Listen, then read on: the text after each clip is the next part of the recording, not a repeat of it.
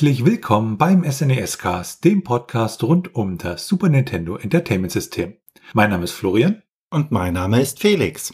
Und bevor wir zum eigentlichen heutigen Thema kommen, nochmal eine persönliche Anmerkung wegen unserer ja doch recht ungeplanten Pause und an dieser Stelle von mir nochmal ein ja, großes Dankeschön für die Genesungswünsche und ähm, hier geht's dann wieder wöchentlich weiter mit jeweils einer Episode des SNES Cast, jeweils am Freitag um 18 Uhr. In der heutigen Episode behandeln wir das Spiel Snoopy Concert. Entwickelt wurde das Spiel von der Firma Pax Softnica und diese hat das nicht ganz alleine entwickelt, denn sie hatte Hilfe von Nintendo R&D One, diese Abteilung von Nintendo, die wir bereits öfter im Podcast behandelt haben. Das Ganze wurde dann veröffentlicht von Mitsui, Fudosan und Dentsu, zwei japanische Firmen. Und damit kommen wir zum Hintergrund. Snoopy sollte ja als kleiner weißer Hund in dem Sinne vielen ein Begriff sein, dennoch möchten wir hier noch einmal ganz kurz die Hintergründe erläutern. Und Snoopy kommt aus der erfolgreichen Comicserie vom US-amerikanischen Autor und Zeichner Charles M. Schulz, welcher von 1922 bis 2000 gelebt hat.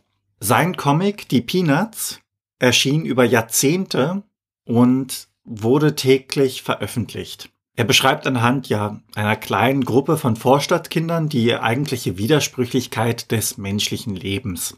Eine kleine Besonderheit dabei ist, dass Erwachsene als handelnde Personen im Comic nicht auftreten. Es geht hauptsächlich um die Kinder.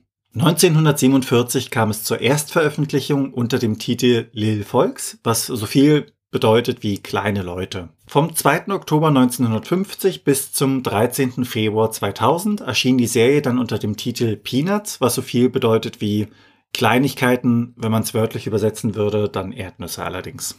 Im Kontext ergibt das dann allerdings auch keinen Sinn. Also man sollte es mit Kleinigkeiten übersetzen. Der Autor starb dann am 12. Februar 2000 und er wünschte sich, dass sein Comic nicht fortgesetzt werden würde. Allerdings wurde sich darin nicht gehalten, denn seit 2012 sind neue Geschichten entstanden. In den Comics gibt es verschiedene Figuren, ein Hauptcast, wenn man so mag, und äh, viele Nebenfiguren. Zum Hauptcast gehören Charlie Brown. Er ist Sohn eines Friseurs und er hat eine kleine Schwester namens Sally. Er lässt gerne Drachen steigen und ist ja vom Charakter her eher ein Verlierer und Pechvogel was sich unter anderem auch sehr stark in den Niederlagen des von ihm geleiteten Baseballteams zeigt. Er selbst ist brennender Fan des fiktiven Baseballspielers Joe Schlabotnik. Diese Charaktereigenschaften machen ihn natürlich nicht direkt zum Überflieger und aufgrund dieser Charaktereigenschaften ist er mitunter auch Opfer böser Streiche von Mädchen in seiner Umgebung beziehungsweise aus seinem Freundeskreis. Charlie Brown ist anscheinend ja ein Abbild der eigenen Kindheit des Autors und er hat einen Hund namens Snoopy. Snoopy bedeutet oder to Snoop bedeutet dabei so viel wie herumschnüffeln und ja, seine Verrücktheit und mitunter den Ärger, den Snoopy verursacht, erduldet Charlie Brown sehr geduldig. Aber wir bleiben gleich beim Hund, also bei Snoopy.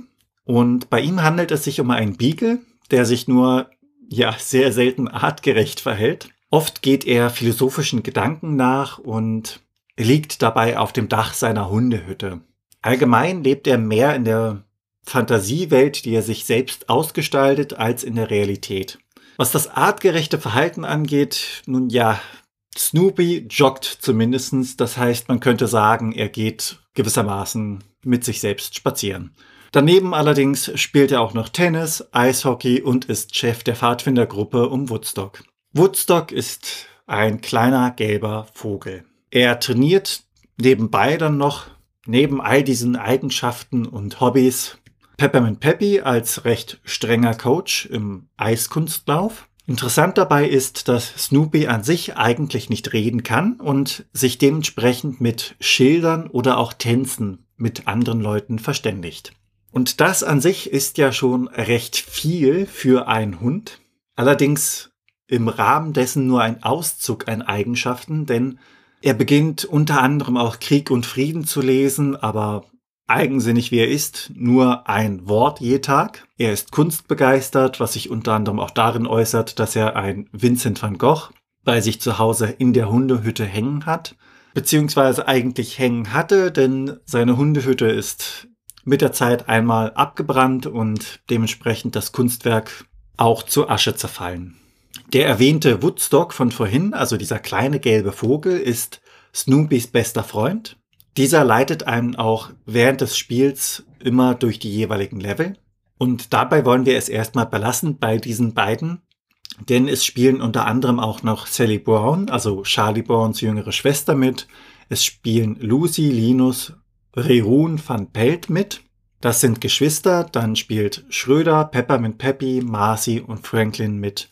Das ist so der Hauptcast, wenn man so mag. Und daneben gibt es noch einige kleinere Nebenrollen, die jetzt allerdings den Rahmen des Podcasts sprengen würden. Und damit kommen wir dann zur Geschichte. Da schauen wir uns einmal die Geschichte der Firma Pax Softnica an, die mittlerweile nur noch äh, Softnica heißt und im August 1983 gegründet wurde.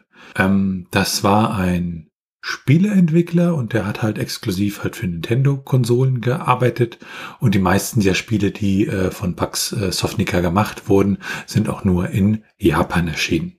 Irgendwann haben sie dann nicht mehr mit Nintendo gearbeitet, sondern haben halt äh, andere Spiele und äh, Software gemacht, meist für den asiatischen Markt. Spiele, die von äh, der Firma sind, sind zum Beispiel Balloon Kid, Radar Mission, Donkey Kong äh, 1994 für ein Game Boy und das 3DS, äh, Snoopy Concert, wie wir natürlich wissen, und auch zum Beispiel Star Wars Episode 1 äh, Racer 1999 für ein Game Boy Color ist auch von Pax Softnica. Dann haben wir ja Nintendo R&D One, und RT One ist halt äh, ja das älteste Videospielentwicklungsteam von Nintendo.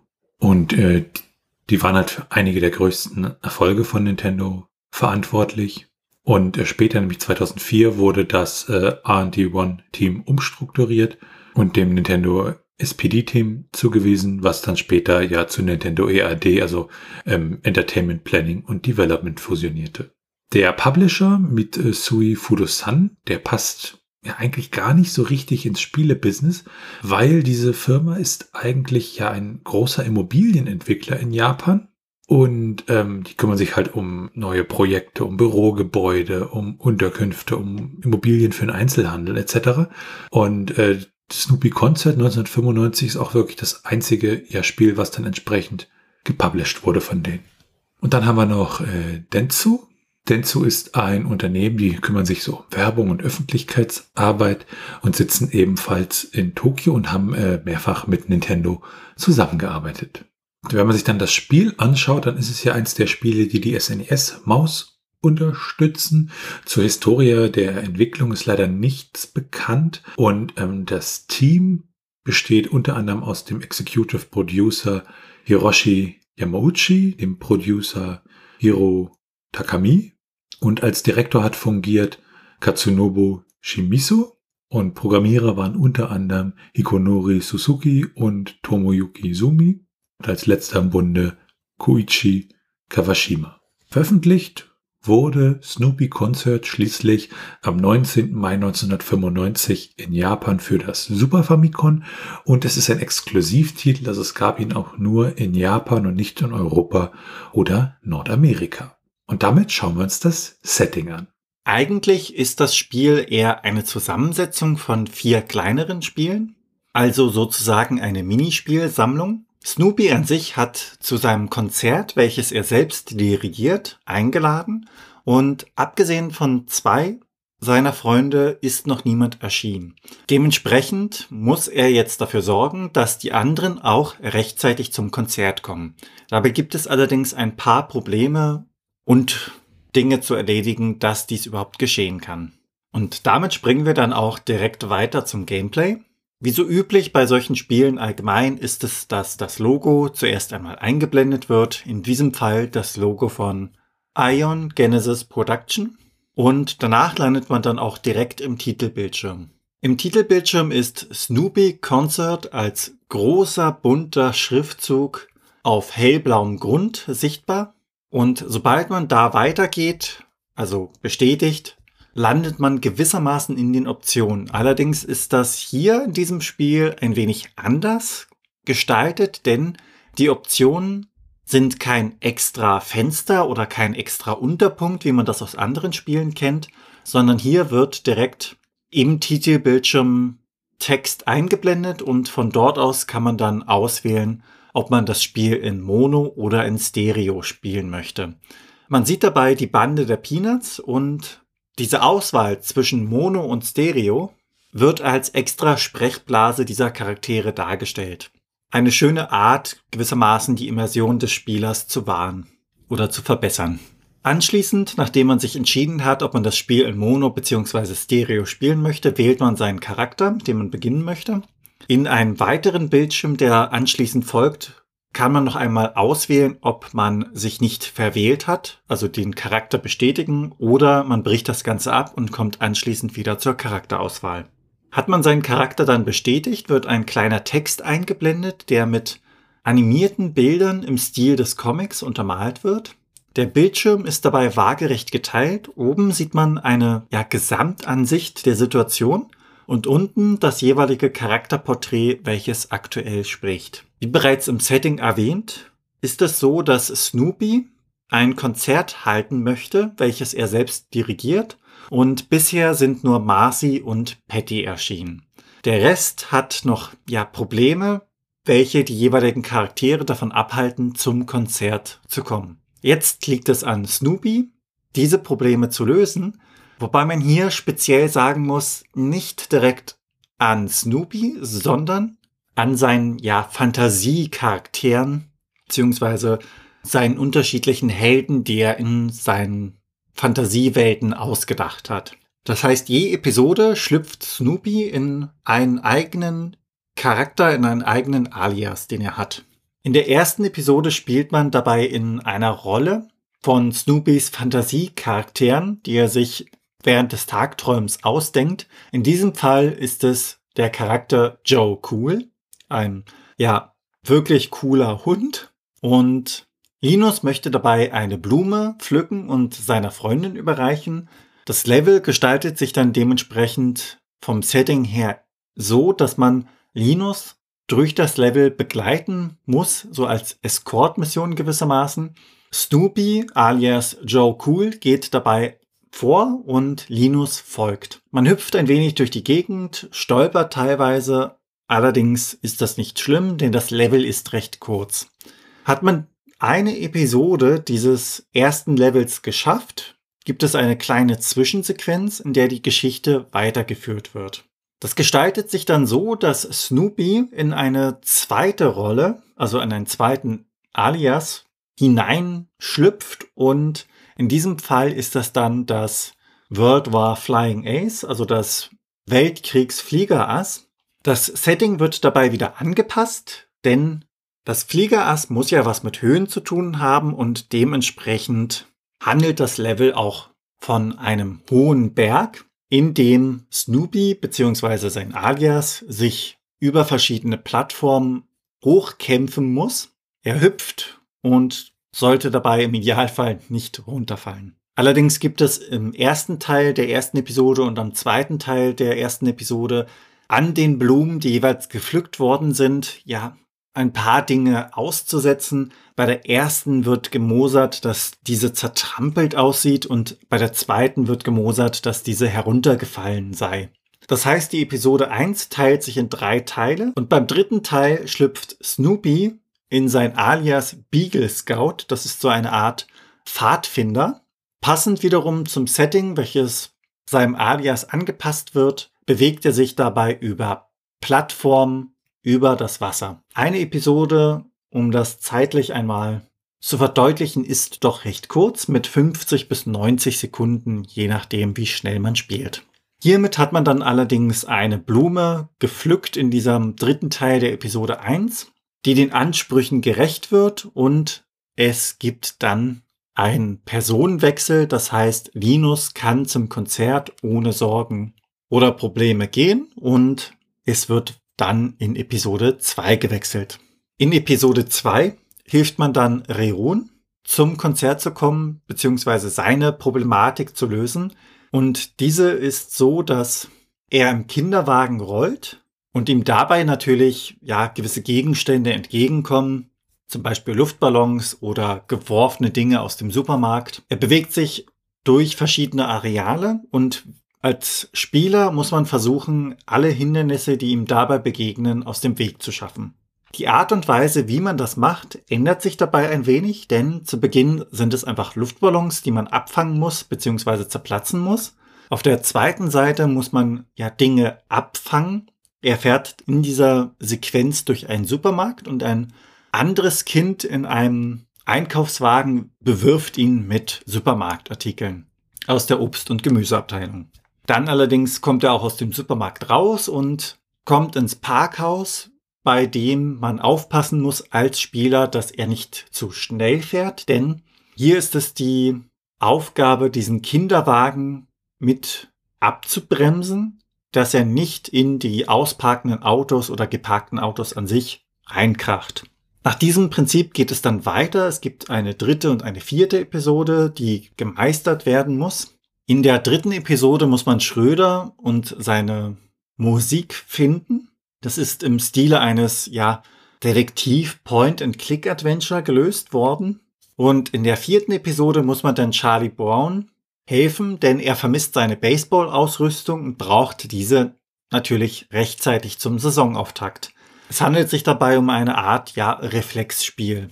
Hat man es dann durch diese recht kurzen Episoden ans Ende geschafft und alle Problemchen und Wehwehchen der beteiligten Freunde von Snoopy gelöst, dann sieht man zum Schluss, wie sie in ihren Sesseln sitzen und der Vorhang zur Show öffnet sich.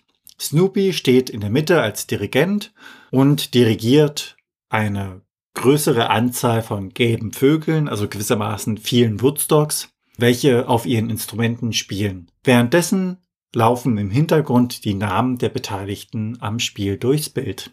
Und damit kommen wir dann zur Steuerung. Diese ist recht einfach. Es ist, wie bereits erwähnt, ein Spiel, in der die SNES-Maus genutzt werden kann. Die linke Maustaste dient dabei dem Bestätigen, beziehungsweise die Maus an sich, wenn man sie bewegt, mitunter auch der Bewegung des Mauszeigers auf dem Bildschirm, um mit Dingen des jeweiligen Levels zu interagieren, falls dies notwendig ist. Das Digitalpad dient der Steuerung des Charakters und mit B bzw. X, Y und A kann man auch bestätigen. Die Tasten Start und Select sind dabei allerdings unbelegt. Und damit kommen wir zur Grafik und dem Sound. Ja, das ganze Spiel hat einen sehr schönen und, und hübschen ja, Stil. Also das ist wirklich sehr, sehr hübsch. Und auch dieses Menü mit den Figuren ist dann doch etwas ungewöhnlich. Also alles ist halt wirklich sehr im Stile der Peanuts gehalten und an sich ist das wirklich ein grafisch sehr, sehr schönes Spiel. Auch die Musik ist relativ angenehm und äh, enthält halt äh, ja einige äh, Themes aus der Fernsehserie beziehungsweise einige bearbeitete Themes und verantwortlich für die Musik waren Hirokazu Tanaka und äh, Minako Hamano. Und Hirokazu Tanaka ist halt ein japanischer Komponist und auch Programmierer. Der hat relativ viel für Nintendo gemacht und äh, hat im Alter von fünf Jahren an der Yamaha Musikschule in Japan wurde er da praktisch eingeschrieben und hat von neun bis elf hauptsächlich Klavier gelernt, hat sich aber auch sehr für Rockmusik interessiert und dann später Gitarre, Schlagzeug und äh, ja, Keyboard auch noch gelernt und äh, hat dann entsprechend Elektrotechnik studiert weil er halt so ein bisschen mehr darüber wissen wollte, die über die Technik, die er praktisch zur Musikproduktion benutzt. War dort auch Mitglied einer Band, die haben es sogar bis ins Finale eines Musikwettbewerbs äh, geschafft, aber 1980 verließ er diese Band, um dann bei Nintendo zu arbeiten und hat dort ja so in den frühen Arcade-Spielen ähm, die Soundeffekte verantwortet unter anderem und ähm, war dann ab 1984, also mit dem Famicom oder besser dem NES hier in unseren Breiten, äh, sozusagen der wichtigste Musikkomponist äh, für die RT-One-Abteilung von Nintendo.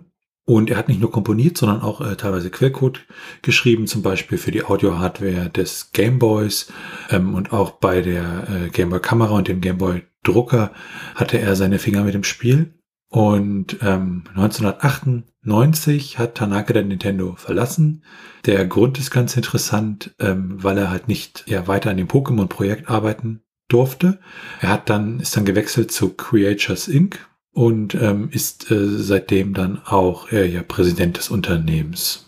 Er hat relativ viele Soundtracks produziert, also von Metroid über Dr. Mario, Tetris, über Super Mario Land, ähm, Earthbound, Kid Icarus ähm, und noch einige andere. Ja, dann haben wir Minako Hamano und ist auch eine Komponistin und Sounddesignerin bei Nintendo, die sich hauptsächlich so mit den Handheld-Systemen, also dem Gameboy beschäftigt hat, dann aber auch so zu den Konsolen äh, gewechselt ist und heutzutage immer noch für Nintendo arbeitet, hauptsächlich als Supervisor und äh, Koordinatorin. Genutzt wurde technisch äh, für die Entwicklung der Musik der äh, Kankichi-Kun-Sequenzer. Den hatten wir ja schon ein paar Mal erwähnt. Und wenn man dann einen Blick auf das ROM wirft, dann haben wir da über 85 Titel im ROM. Das ist erstmal eine ganze, ganze Menge. Sind immer relativ kurz, also von 1,30 äh, bis 30 Sekunden bis 2 Minuten 50 ähm, haben wir da Musikstücke drin, wenn man da mal so rüberschaut. Es gibt ein paar Ausreißer, zum Beispiel mit äh, 3,46 ähm, das äh, Stück äh, Daylight Forest. Und dann gibt's halt auch viele, ja, Soundeffekte, die da mit drin sind. Alles in allem doch sehr, sehr viel, zumindestens von der Anzahl her und doch ein bisschen auch von der Menge. Also wenn man zum Beispiel den, den dann auch noch anguckt, äh, First Beagle on the Moon mit knapp über vier Minuten, da steckt schon einiges an Sound drin. Unter anderem natürlich auch das Konzert, was Snoopy entsprechend geben möchte. Und damit wenden wir uns dann kurz der Strategie zu. Ja, es gibt ja diese vier Episoden. In der ersten muss Linus, wie bereits erwähnt, eine Blume für seine Freundin, also für Lydia, pflücken. Strategisch aufgrund auch der Kürze des jeweiligen Levels gibt es da nicht viel zu beachten. Hier muss man einfach nur durch die Gegend gehen und auf die andere Seite des Bildschirms kommen. In der zweiten Episode, welche im Vergleich zur ersten Episode schon etwas, ja, anspruchsvoller ist, rast ja Rerun mit seinem Kinderwagen durch die Gegend, muss dabei Hindernissen ausweichen und mitunter abbremsen. Hier sollte man ein wenig ja, Aufmerksamkeit walten lassen und im Idealfall benutzt man die Maus, denn diese ist vom Handling als auch der Reaktionszeit besser als der Controller. Grundsätzlich sollte diese Episode des Spiels allerdings auch keine große Herausforderung für erwachsene Spieler sein.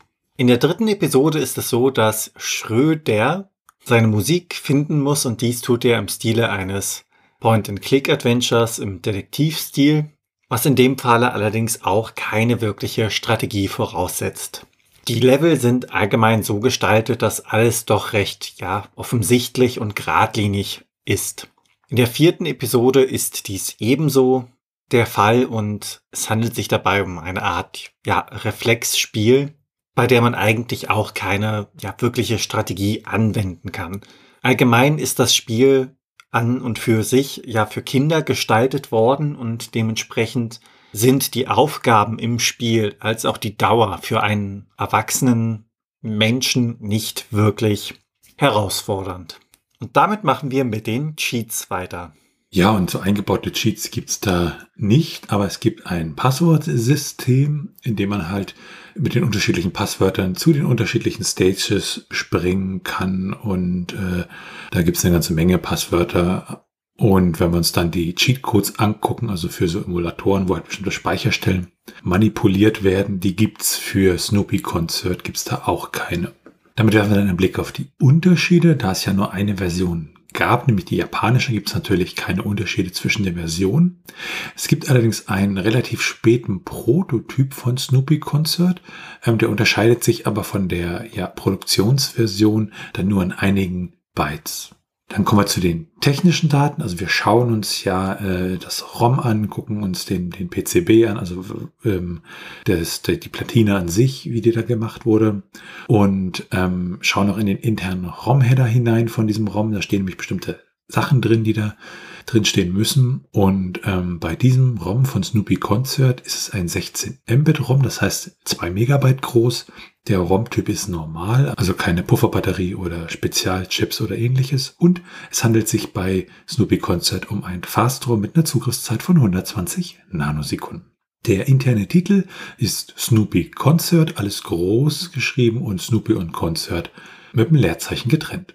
Ja, wenn wir uns dann die Portierung und Nachfolger anschauen, dann ist es so, ähm, von dem Spiel selbst gab es keinen direkten Nachfolger oder keine Portierung, aber von der ganzen Peanuts-Serie, vom Comic, äh, beziehungsweise alles, was davon lizenziert ist, gab es ein paar Spiele. Das fing an 1982 mit äh, Game Watch Spielen. Ähm, dann gab es für den Atari 2600 ähm, 1983 Snoopy and the Red Baron. Dann ein paar Peanuts-Spiele. Ähm, es gab äh, Snoopy's Game Club für DOS 1992 zum Beispiel unter anderem. Fürs NES gab es äh, Snoopy's Silly Sports Spectacular im Jahre 1988. Wenn wir es auf die neueren Snoopy-Spiele mal werfen, beziehungsweise die neueren Peanuts-Spiele, da haben wir Snoopy the Flying Ace. Ähm, 2007 haben auch 2010 ein ähnlich klingendes Spiel, nämlich Snoopy Flying Ace für die Xbox 360 und haben dann so The Peanuts Movie Snoopy's Grand Adventure, was 2015 für die Wii U, PlayStation 4, die Xbox One, das Nintendo 3DS und die Xbox 360 herauskam und das aktuellste ist Pinball FX, äh, Peanuts Snoopy Pinball. Und damit sind wir beim Trivia. Der Name Snoopy an sich ist ja schon recht bekannt und wenn man da ein wenig ja, nachforscht, dann stellt sich heraus, dass eine Mondlandefähre bei der NASA Mission Apollo 10 nach Snoopy benannt worden ist. Es gibt weiterhin bei der NASA auch eine Auszeichnung namens Snoopy Award, beziehungsweise genauer gesagt der Silver Snoopy Award. Und dabei handelt es sich um die höchste Auszeichnung, die durch die NASA-Astronauten denjenigen Menschen oder auch Unternehmen verliehen wird, welche ja wirklich einen grundlegenden, wichtigen Beitrag zum Erfolg einer bemannten Raumfahrtmission geliefert haben. Der Snoopy Award ist zwar nicht mit einem Preisgeld verbunden, allerdings wird er nur sehr selten verliehen. Das heißt, weniger als ein Prozent der gesamten Arbeitskräfte erhalten ihn, welche an einer Raumfahrtmission beteiligt sind. Der Award an sich ist ein Anstecker aus Silber, der bei einer Mission mitgeflogen ist und ja, zusammen damit kriegt man noch ein Dankbarkeits- bzw. Belobigungsschreiben, welcher von Astronauten unterzeichnet wurde. Weiterhin gibt es auch ein niederländisches Popduo, welches sich auf den Namen Snoopy getauft hat. Wenn man sich dann die Spielzeit des Spiels ansieht, dann spielt man das Spiel durchschnittlich etwas über vier Stunden, unabhängig, ob man dabei schnell durch das Spiel huschen möchte oder sich dabei Zeit lassen möchte. Denn das Ganze ist doch recht von den eigentlichen Spielpassagen kurz gehalten und die Zwischensequenzen an sich kann man ja nicht wirklich überspringen. Wer sich jetzt für das Spiel interessiert, der kann das Ganze in Deutschland natürlich auch erhalten, denn das Spiel an sich wird importiert und kostet so um die 50 Euro aufwärts. In den USA hingegen kann man die Cartridge-Lose für rund 22 US-Dollar erwerben und das Ganze Complete in Box wiederum kostet etwas über das Doppelte mit rund 50 US-Dollar. Dann enthält das Spiel einen Debug-Modus, der kann auch mit einem entsprechenden Code, zum Beispiel fürs Pro Action Replay, äh, ja aktiviert werden, sozusagen doch eine Art ähm, ja, Cheatcode ähm, und kann dann über den zweiten Controller äh, kann dieses Debug-Menü benutzt werden. Da erhält man dann unterschiedlichste äh, Werte. Man äh, kann so ein Objekt-Debug-Menü aufmachen, dann ein sogenanntes Scroll-Debug-Menü und eine Demo-Configuration ähm, wo es dann halt um die, um die Demos geht, geht, die abgespielt werden, wenn man nichts tut ähm, beim Start. Und es gibt ein Menü ähm, ja, für den Sound zum Debuggen. Damit werfen wir einen Blick auf die ROM-Hacks. Und ROM-Hacks sind ja so Modifikationen des Spiels. Zum Beispiel bei Super Mario Kart äh, neue Strecken oder wir ändern die Farbe eines Sprites oder äh, machen irgendwelche Zensurmaßnahmen rückgängig oder auch Übersetzungen gehören zu den ROM-Hacks. Und für Snoopy Concert gibt es zwei Übersetzungen, nämlich einmal eine Übersetzung ins Englische aus dem April 2007 und eine Übersetzung ins Spanische aus dem November 2017. Dann ein Blick auf die Retro-Achievements. Achievements an sich kennen wir ja bei Plattformen wie Steam, so kleine Errungenschaften. Wenn ich im Spiel irgendwas Besonderes mache, was weiß ich, 100 Gegner äh, in den Schrank einsperre und dann kriege ich dafür ein Achievement. Und ähm, bei den alten Systemen gab es das ja nicht, aber mit dem Projekt Retro-Achievements äh, wird halt versucht, das ja über Emulatoren dann in den alten Spielen abzubilden, dass man da auch Achievements erreichen kann. Für Snoopy Concert gibt es da leider keine. Und damit sind wir dann bei den Speedruns. Da geht es ja immer darum, das Spiel in möglichst schneller Zeit durchzuspielen. Und da gibt es nur einen Speedrun, ähm, der äh, ja 2021 erreicht wurde und dort liegt die Zeit bei 16 Minuten 41 Sekunden und 366 Millisekunden mit der Maus wurde das Ganze dann gespielt. Und damit werfen wir einen ganz kurzen Blick auf das Handbuch von Snoopy Concert.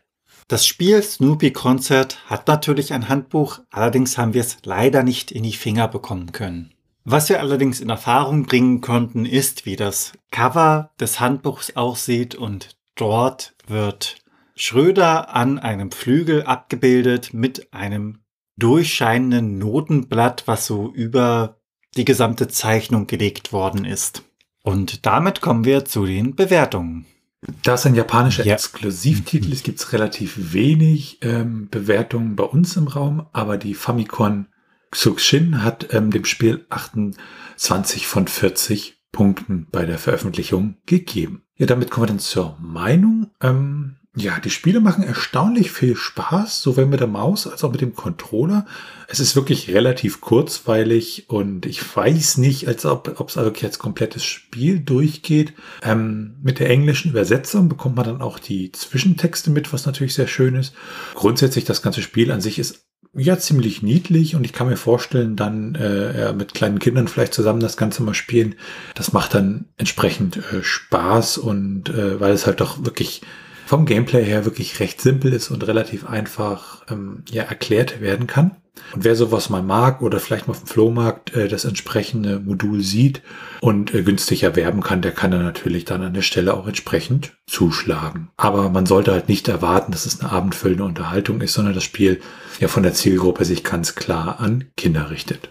Wer den Comic der Peanuts nicht kennt, der muss sich im Spiel natürlich erst einmal an diesen, ja, doch recht ich würde es als kritzeligen Zeichenstil bezeichnen, gewöhnen. An sich ist das Spiel recht niedlich gemacht und man kann es durchaus mal probieren. Also wenn man da jetzt mal die Gelegenheit hat, würde ich es auf jeden Fall einmal empfehlen, zumindestens anzuspielen. Dazu muss man allerdings sagen, dass man kein ja so typisch europäisches Spiel erwarten kann. Das Spiel war ja Japan exklusiv und da gibt es natürlich Dinge, die unterschiedlich sind. Das eine ist natürlich sehr offensichtlich die Sprache. Das gesamte Spiel ist ja an sich leider etwas kurz und die Zwischensequenzen machen von der Spielzeit eigentlich den größten Teil aus. Allerdings positiv hervorheben muss man so diese kleineren Ideen, wie zum Beispiel der Boxkampf gegen eine Blume oder auch, dass man eine Ranke wässern muss, damit sie wächst und dass man auf der Mondbasis dann einen PC hat, an dem man eine dreistellige Zahlenkombination eingeben muss, um weiterzukommen.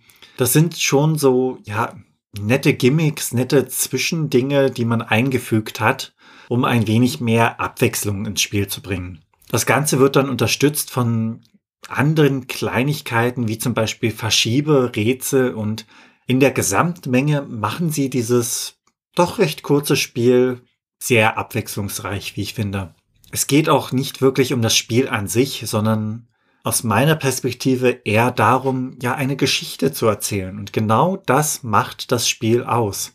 Grundsätzlich war das wirklich eine interessante Erfahrung, mal so eine Art Spiel in die Finger zu kriegen und durchzuspielen. Und damit sind wir am Ende dieser Episode vom SNES-Cast. Wenn ihr Fragen, Anmerkungen, Themenvorschläge oder Kritik habt, dann könnt ihr uns gerne schreiben per Mail an info.snescast.de und ihr könnt uns auch auf unserer Webseite unter den einzelnen Episoden Kommentare zu diesen hinterlassen. Wir freuen uns sehr, wenn ihr uns bei Apple Podcasts und anderen Podcast-Portalen bewertet und natürlich könnt ihr uns auch persönlich empfehlen. Ihr könnt uns auf Steady unterstützen, da freuen wir uns drüber und es hilft uns, diesen Podcast zu machen. Und ihr erhaltet dafür das eine oder andere kleinere Benefit. Und für unsere bisherigen Unterstützer an dieser Stelle nochmal von uns beiden ein wirklich, wirklich großes Dankeschön. Alles weitere dazu und rund um den Podcast, wie zum Beispiel der Link zu unserem Discord-Server, unserem Community Hub oder unseren Social-Media-Präsenzen, findet ihr auf snescast.de. Tschüssi. Ciao.